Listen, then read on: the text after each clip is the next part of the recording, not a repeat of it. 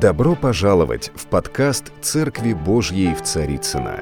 Надеемся, вам понравится слово пастора Сергея Риховского. Спасибо, что вы с нами. Вы знаете, с чего мне хотелось бы начать эту проповедь? Она э, будет, скорее всего, две части будет, потому что я не буду здесь как э, учитель говорить или как э, там лектор и там, может быть, как э, богослов. Я постараюсь максимально простым, понятным для нас языком, потому что Евангелие, оно понятно каждому человеку должно быть. Иногда богословы, теологи, они настолько применяют изощренные понятия, слова, что люди, которые, может быть, э, не являются таковыми, они просто не понимают, о чем идет речь. Собственно говоря, о чем идет речь, когда мы не понимаем, об этом сегодня будет разговор. Вообще это нормально, когда идет о чем-то речь, о чем-то мы говорим, и при этом никто не понимает. Это явление в Священном Писании одни теологи называют голосолалиями, а слово «глассо» — это язык, или слово, это греческое слово, «глассо», и «лалио», «лалио». «Лалио» — это извините, я скажу так, неконтролируемая, часто бессвязная речь. Вот о чем идет речь. Простите за такую тавтологию. Давайте посмотрим.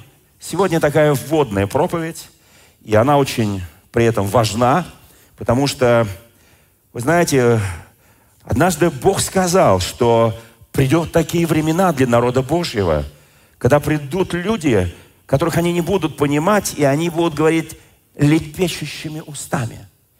Это не совсем слова, это какие-то звуки. Я помню в советские времена, когда наши спутники, наши ракеты, помните, такая была мода на космос, сейчас это как-то все улеглось, они летали, большие, огромные аппараты ловили всевозможные звуки космоса, это все записывалось, эти были какие-то непонятные гул, звук, что-то такое, и они говорят, о, это инопланетяне, это вот космос дает нам сигналы, мы это должны расшифровать, мы должны это понять, мы должны это как-то переложить на наш человеческий язык. Возможно ли это, да? Пытались уловить звуки Вселенной. Вы знаете, в Священном Писании очень много говорится о духовном мире – Потому что духовный мир, вера же есть осуществление ожидаемого. 11 глава послания апостола Павла к евреям, первый стих. И уверенность в невидимом. То есть, другими словами, существует некий невидимый мир. Но давайте будем откровенны и честны, если существует мир, который мы не видим, то существует и мир, который мы не слышим. Поднимите руку, у кого есть мобильные телефоны. Все скажут, пастор, ну, глупейшего вопроса мы не слышали. Но если бы я задал 50 лет назад, 40 лет назад, 20 лет назад, вы знаете, многие спросили, iPhone, iPad, смартфон, что это такое?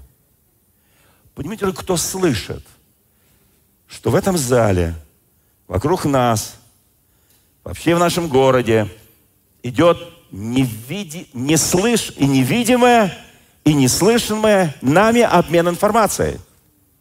Мы же не слышим. Мы можем поднять трубку, условно говоря, взять, включить, опа, и поговорить. Но мы, вот сейчас идут тысячи переговоров, сотни тысяч переговоров. Не только в нашем городе, не только в нашей стране, по всему миру. А мы это почему-то не слышим. Потому что есть определенные ограничители нашего слуха, наших глаз. Но это не говорит о том, вы знаете, невидимое написано, в отличие от видимого, которое временно и тленно, невидимое, оно вечно. Невидимая сила его, власть и могущество, оно распространяется так глубоко. Послушайте, Апостол Павел начинает первое послание Коринфян, начинает, потом продолжает второе послание, где он говорит об особенностях разности ума. Мы ум, имеем ум Христов, он пишет.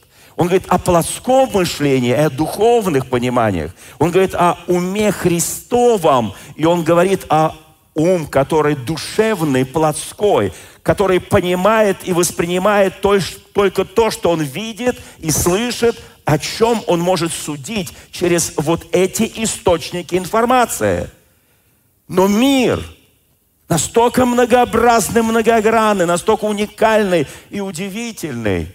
Помните, мы говорили о скорости света.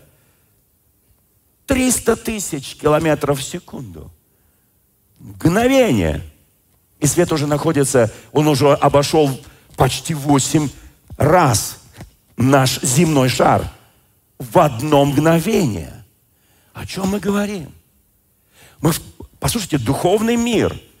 Я хочу кое-что сказать сейчас. Давайте, давайте про, пойдем немножко вот так посмотрим. Вы знаете, э, в Писании написано, не упивайтесь вином, но исполняйтесь Духом Святым.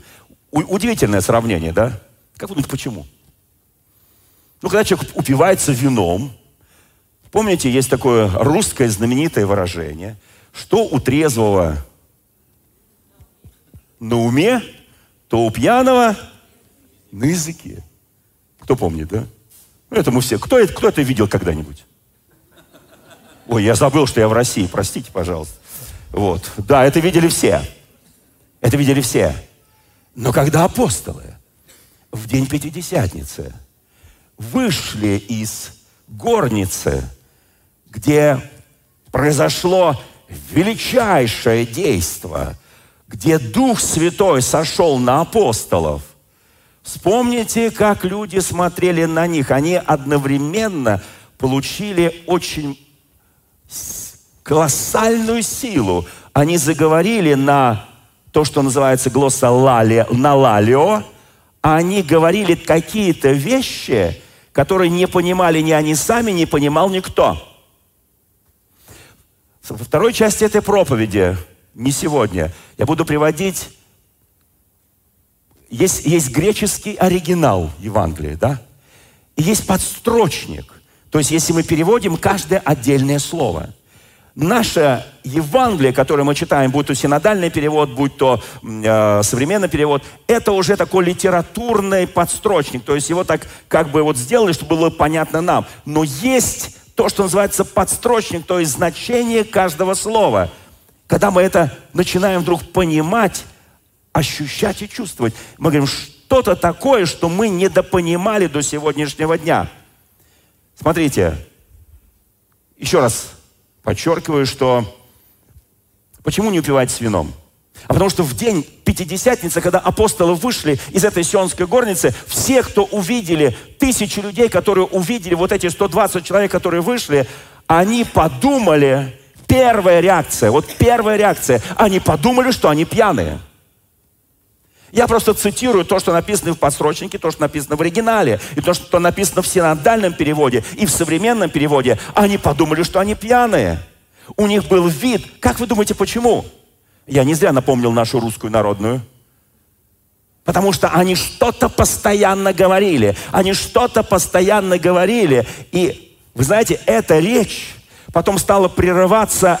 Там примерно было 16 национальностей их 120, там было 16 национальностей, и многие из апостолов заговорили на, на, на оригинальном языке тех народов, которые присутствовали там и пришли на поклонение. Послушайте, они говорят, о, они величают Бога, они говорят о великих делах Божьих. Люди стали понимать, но когда они вышли, когда еще не произошло это действие, они говорили на, простите меня, я приведу оригинал, вот на этом лалео, то есть глоссолалио, вот это вторая часть, лалио, они говорили не членораздельную речь.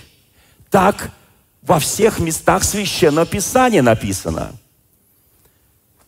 Вы, наверное, подумаете, ну тогда правильно их назвали, что они пьяные. Да, они были похожи на пьяных. Когда мы находимся в поклонении нашему Господу, когда мы рукоплещем нашему Господу, когда мы поем нашему Господу, когда мы танцуем пред нашим Господом, у многих людей создастся впечатление. Я сегодня приведу пару примеров, уникальнейших примеров из нашей недалекой истории. Российская история.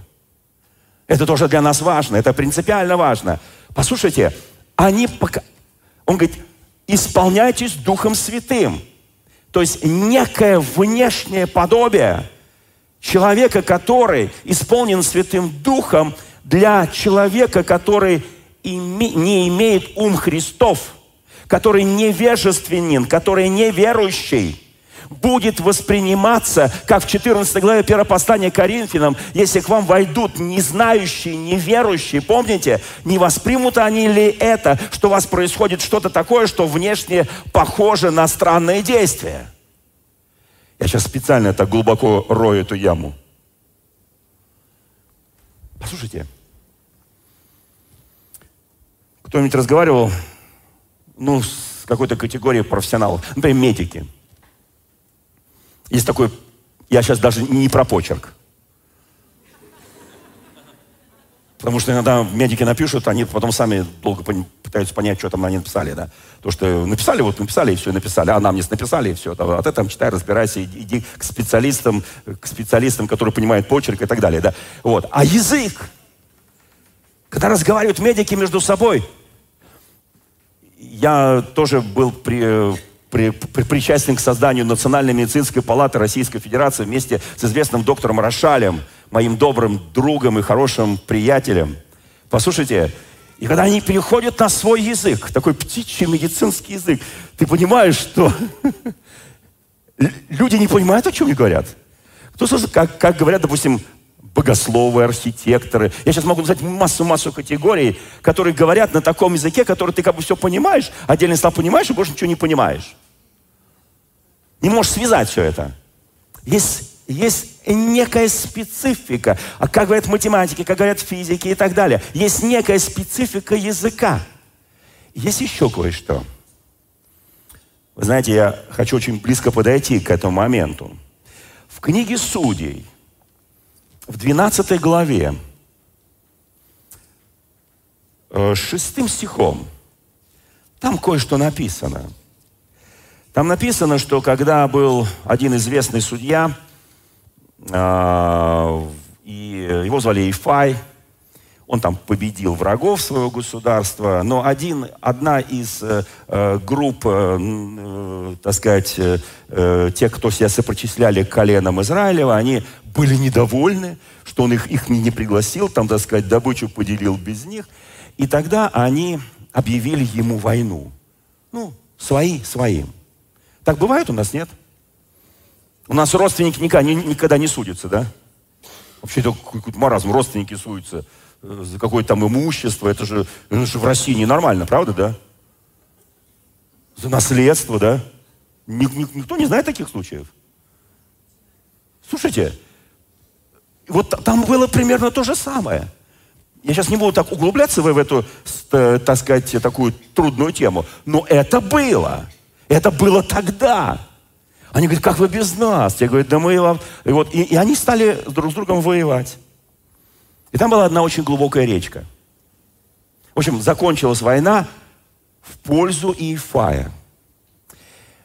Во всей мировой шпиономании, где готовят разведчиков, самых крутых разведчиков мира, где готовят людей, которые будут шпионить, есть такое понятие метод шибалет. Я думаю, что в этом зале разведчиков нет. Но люди, которые знают Библию, есть. Как вы думаете, что означает метод шибалет? Я сейчас рассказал историю. И вот когда эти сыны Ефрема должны были перейти на свою сторону через эту реку, то воины Иефая их просили назвать это, послушайте, это они, вот как, допустим, мы там славяне, ну, к примеру, там, да, ну, там, белорусы, русские, украинцы. Вот. Мы все славяне, да? Э, дайте микрофон Ирине э, Брянцевой. Включите просто его. Ирин, ты славянка. Щось треба сказати. Ну, включите ей микрофон кто-нибудь, пожалуйста. Да? На українській да. мові треба щось сказати? Да, треба сказать на украинской мове. А, Добрый день. Мы славяне все. Кто-то русский, кто-то украинец, кто-то белорус, да. Вот. Но вот если бы я бы, вот, мне нужно было, допустим, узнать, что там какой-то вот наш незаконно попал в в Украину, в Незалежную, я бы им говорил только одно слово по-украински. И они проколются. Какое слово? Хлеб переводится. Хліб, паляниця. Вот русскоязычные, вы это не повторите. Это очень простое слово, да? Ну, просто хлеб. Но наш речевой все может микро... Еще скажи, еще раз. Паляниця.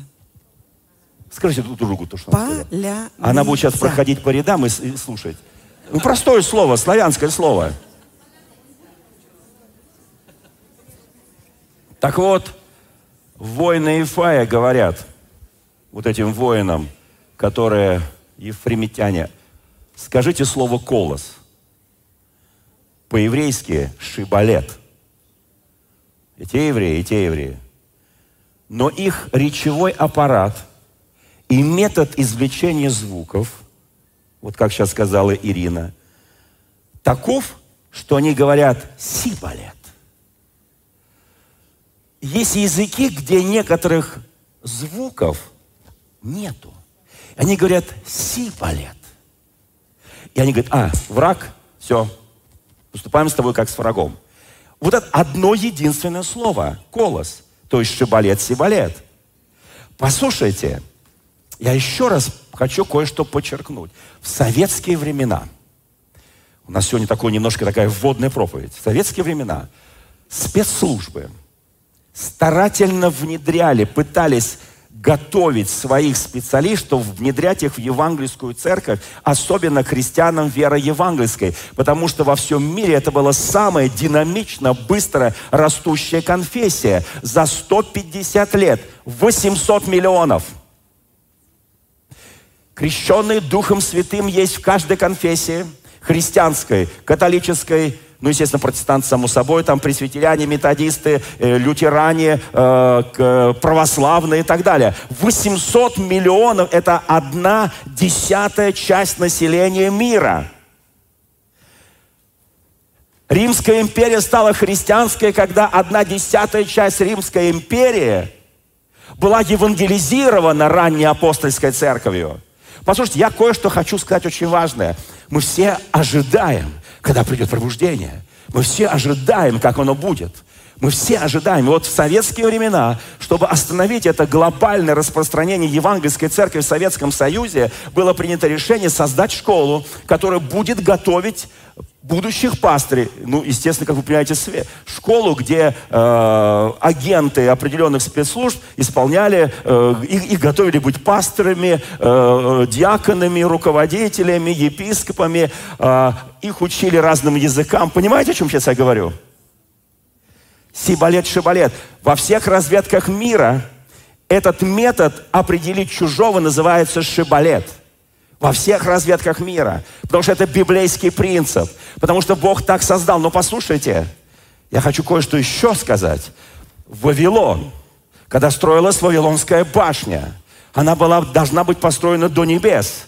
Она строилась все больше, больше и больше. И в какой-то момент Бог увидел и увидел гордыню сердца человеческого, которые хотели сделать себе имя, потому что мотивация их была неправильной. Они должны были сделать вот эту башню и сказать, Господь, мы будем общаться с Тобою здесь. Мы ради имени Твоего святого. Все, что мы делаем, послушайте, Бог гордым противится, смиренным дает благодать. Все, что мы делаем ради себя, оно не устоит. Все, что мы делаем ради Господа, оно будет отмечено Богом. И это будет величайшее благословение. Послушайте, вы спросите, а при чем здесь произношение? А вот при чем. В тот момент, когда они строили башню, Бог говорит, я знаю, что я создал человека таким, что если то, что он задумал, захочет сделать, скажи соседу, Бог создал нас такими, что то, что мы задумали, что-то сделать, и он сказал, они сделают, они добьются, они дойдут,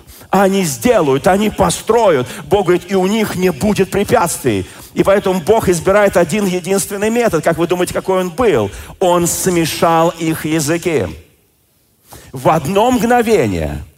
Послушайте, человек, который говорил на языке, ну кого там? Я не знаю, кому он оставил тот язык. Может быть, Ав- Аврааму. Говорят, что согласно иудейской традиции, Авраам был там один из прорабов. Говорят, не знаю, не, не- не проверял, в Вавилоне не был. вот, э, в те времена не жил. Послушайте, я хочу кое-что сказать очень важное. В Библии это не написано, но именно там, там, все это было там. Послушайте, вот там, потом он оттуда уйдет, потом он оттуда выйдет от родства, от дома, чтобы идти и делать Божье дело. Послушайте, потому что нужно было отделиться. И вот эти языки в одном... Кто верит в силу Божью?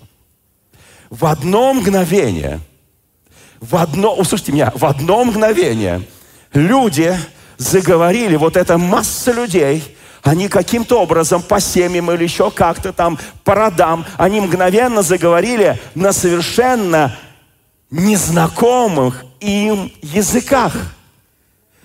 Небольшие группы понимали друг друга, но они уже не понимали вот эти группы.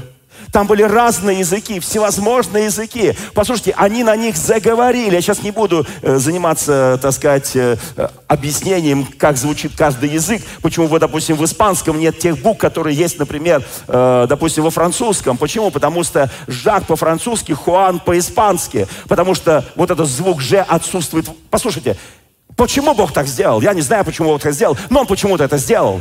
И они в одно мгновение стали говорить, как будто они в нем родились. Когда церковь, послушайте, когда, когда христианин получает крещение Святым Духом, он начинает говорить на том языке, которого он не знал. Они бывают разными, бывают английскими, бывают языком какого-то народа, какой-то национальности. Бывают, я сейчас, я буду это говорить в следующее воскресенье, но послушайте, это настолько принципиально, настолько важно. В одно мгновение он изменил механизм, произношение звуков он изменил, извлечение звуков. Потому что если я э, не родился в каком-то языковом э, окружении, я буду, может быть, потрачу полжизни. Знаете, как вылавливая немецких диверсантов, которые по-русски там умели говорить. И хорошо.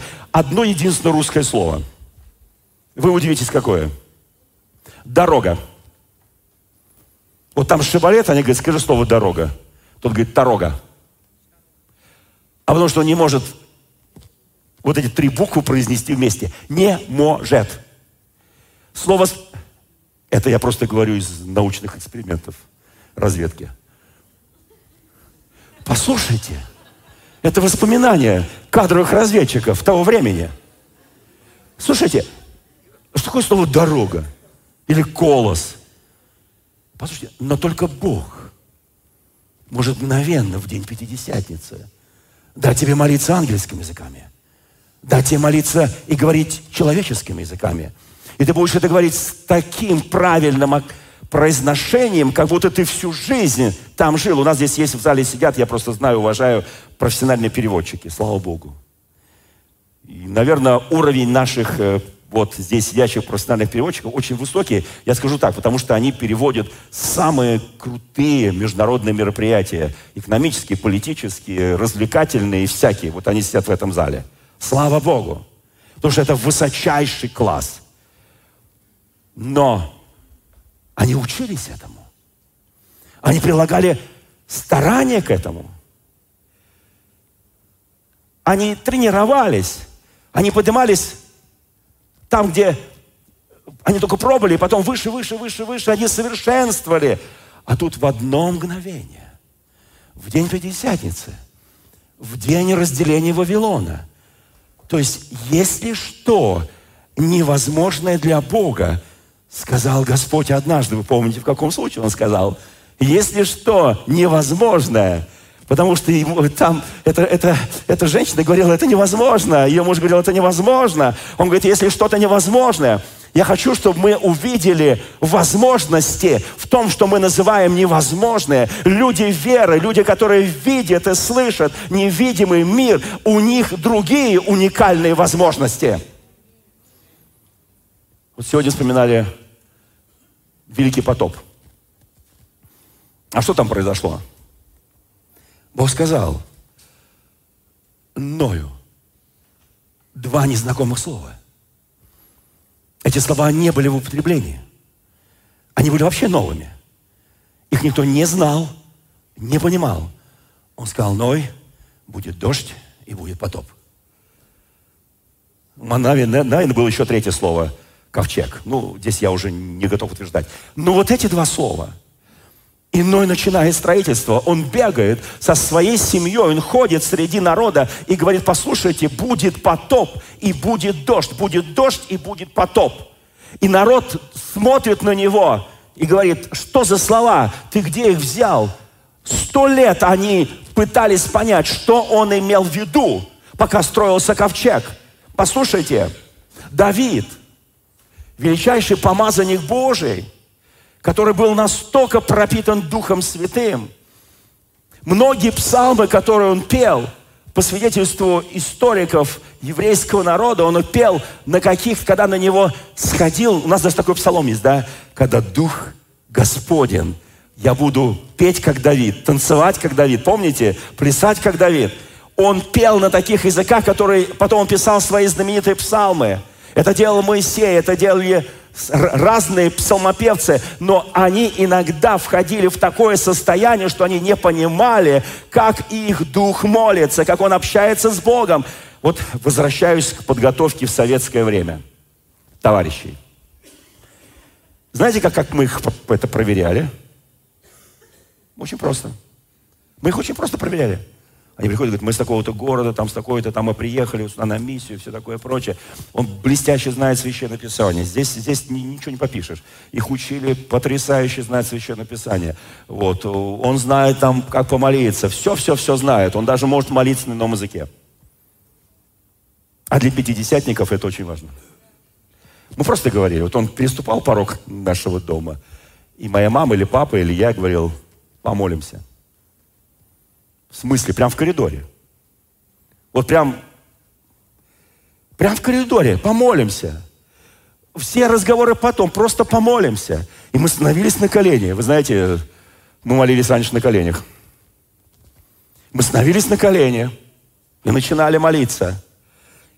И вдруг мы понимали, что наш дух не соединяется с их духом, с духом вот этого человека – он красиво молится, он говорит какие-то там интересные вещи на каком-то языке, потому что они думали, что это какие-то иностранные языки, и чем похлеще иностранный язык, тем он поинтереснее, тем, так сказать, сложно догадаться. Но не, не в этом же дело, а дело в другом, потому что это был язык Духа Святого, потому что это другой совершенно язык. Он не числится среди человеческих языков. И ты понимаешь, и ты соединяешься с этим то молится, а иногда придет какая-нибудь бабушка, какой-нибудь там старичок, говорит, брат, помолимся, и начинаешь с ним молиться.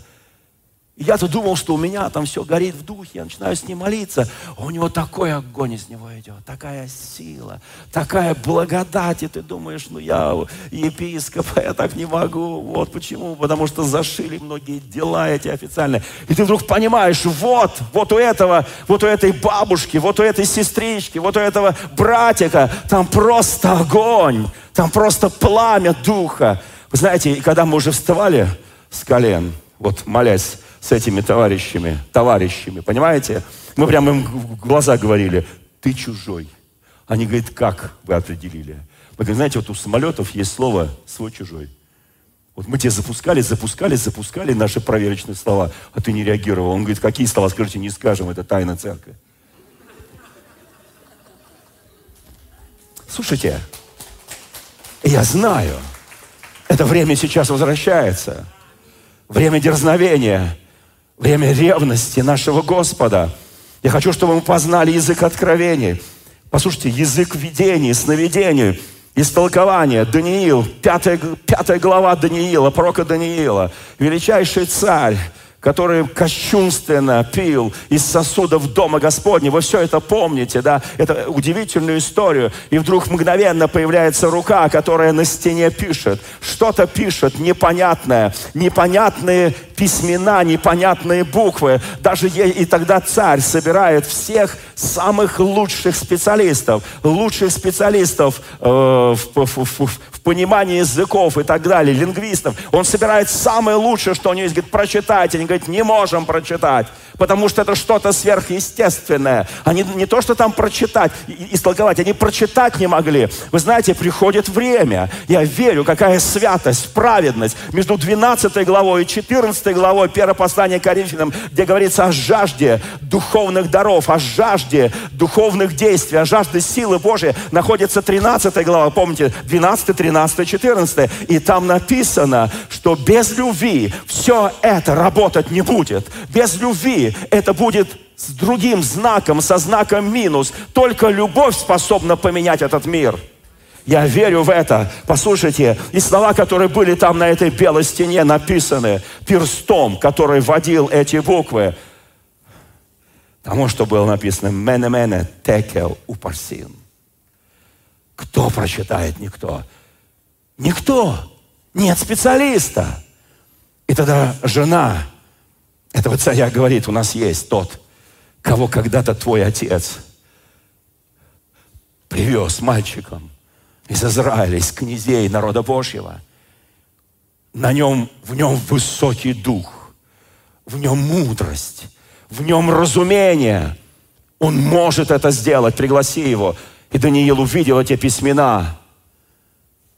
И он сказал те слова, которые уже все понимали – он сказал, и заметьте, когда он говорил, даже в русском языке, даже в древнееврейском языке, он всякий раз менял местами буквы и менял местами слова.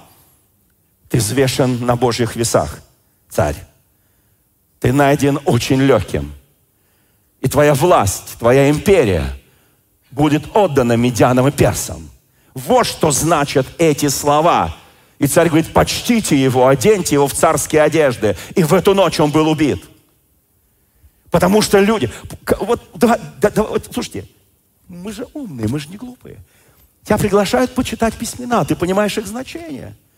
Ты понимаешь, что это конец этому царству. И ты понимаешь, что это сидит человек, который только что осквернил сосуды Дома Божьего. Ты должен был ему подыграть, как подыграл Михей Ахабу. Помните? Должен подыграть и сказать, послушай, все нормально. Мэни, мэни, текел, текел, мэни, мэни, текел, текел, мэни.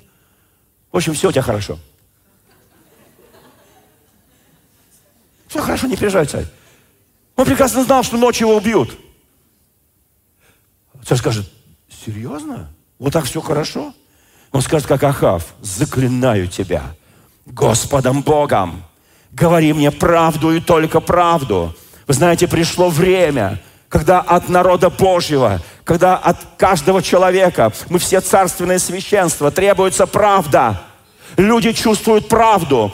Он же ему сказал приговор. Послушай, царь, ты никто, ты легкий, ты богоотступник, ты совершил кощунство, этой ночью тебя убьют, твое царство будет разделено. Он говорит, дайте ему золото, лучшие одежды, премируйте, провозгласите его, что он самый лучший мудрец. Это что, безумие? Нет. Это понимание того, что Бог вошел в дело. Бог вошел в дело. Я просто чувствую это в духе. Послушайте, у меня очень мало времени остается, но я должен это прочитать.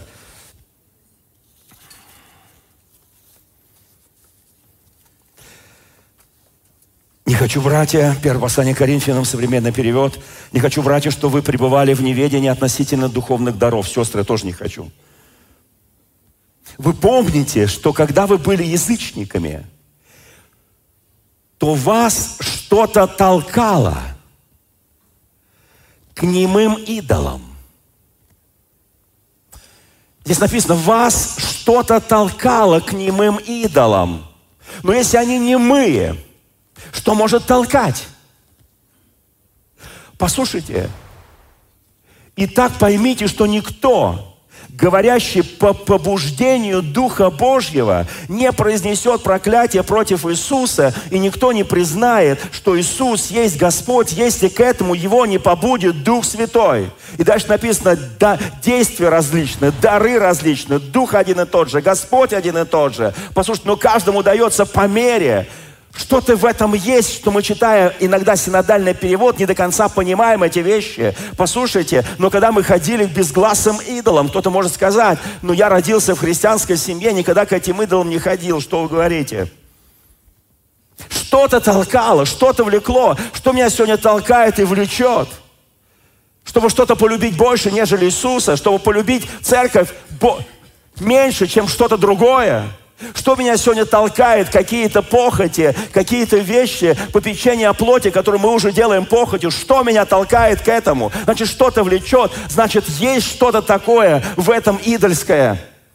Но Бог говорит, Итак, поймите, никто, говорящий по побуждению Духа Святого, по побуждению Духа Святого, не произнесет проклятие против Иисуса. Никто не признает, что Иисус есть Господь, если к этому не побуждает его Дух Святой.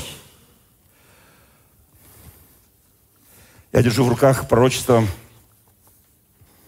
произнесенное в 1993 году Лестером Самрелом. Кто его читал? Я не буду читать его все. Можем даже поместить на сайт церкви. Может быть, надо подумать.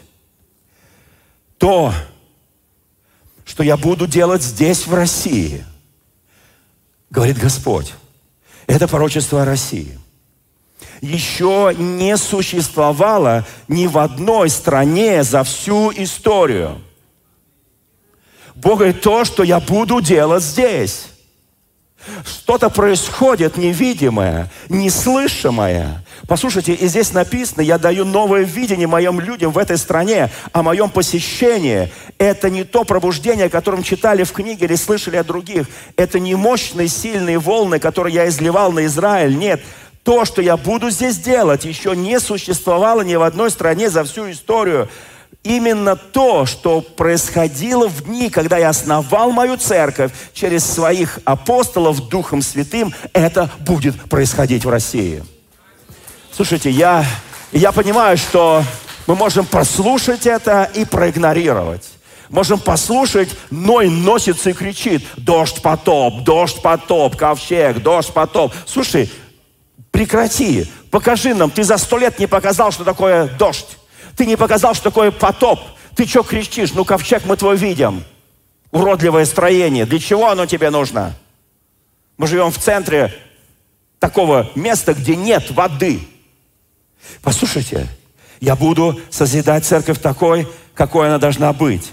Это будет цельное переживание моей сверхъестественной силы, цель моего посещения – не излияние только чудес и знамений на тысячи и толпы, не шумные собрания, которые были и раньше, когда я напоминал церкви о Духе Святом, без которого она не может существовать, о котором она забыла. Цель не жатва тысяч за один раз, нет, но цель завоевания единиц, всего лишь единиц, которые повлияют на миллионы и на всю страну. Слушайте, Какое здесь сильное слово. Я сейчас сотрясаю весь опыт церкви по всему миру, ибо делаю совершенно новое с новыми людьми. Новые люди это, – это не название партии. В 93 году этой партии не было, а слово было – это не просто духовное пробуждение, это полная реорганизация в политической, экономической сфере. Подобного никогда не было. Два царства сойдутся вместе. У меня кончилось время. Но я потом дочитаю в следующий раз. У меня есть вот такая книга очень хорошая. А, Демиси Шикерян. В советское время мы ее перевели на русский язык и напечатали на машинках и раз, размножили на специальных таких э, синьках, чтобы вообще люди могли читать. Это книга о том, что 150 лет назад в Российской империи в ряде центральных областей действовало мощное духовное пробуждение. И оно потом перешло, перешло в Армению. Слушайте, туда приезжали сотни. Есть такое местечко около горы Арарат, называется Каракала – я там не был. Я был в Ачмиадзине, но вот туда, видимо, не доехал. Послушайте, вот там, там жила семья этого человека. Я, сейчас, я, я хотел прочитать, но у меня уже нет времени прочитать. И они приехали, русские, из этой Воронежской губернии там. Они там исполнены Духа Святого. Они, это 150 лет назад, послушайте.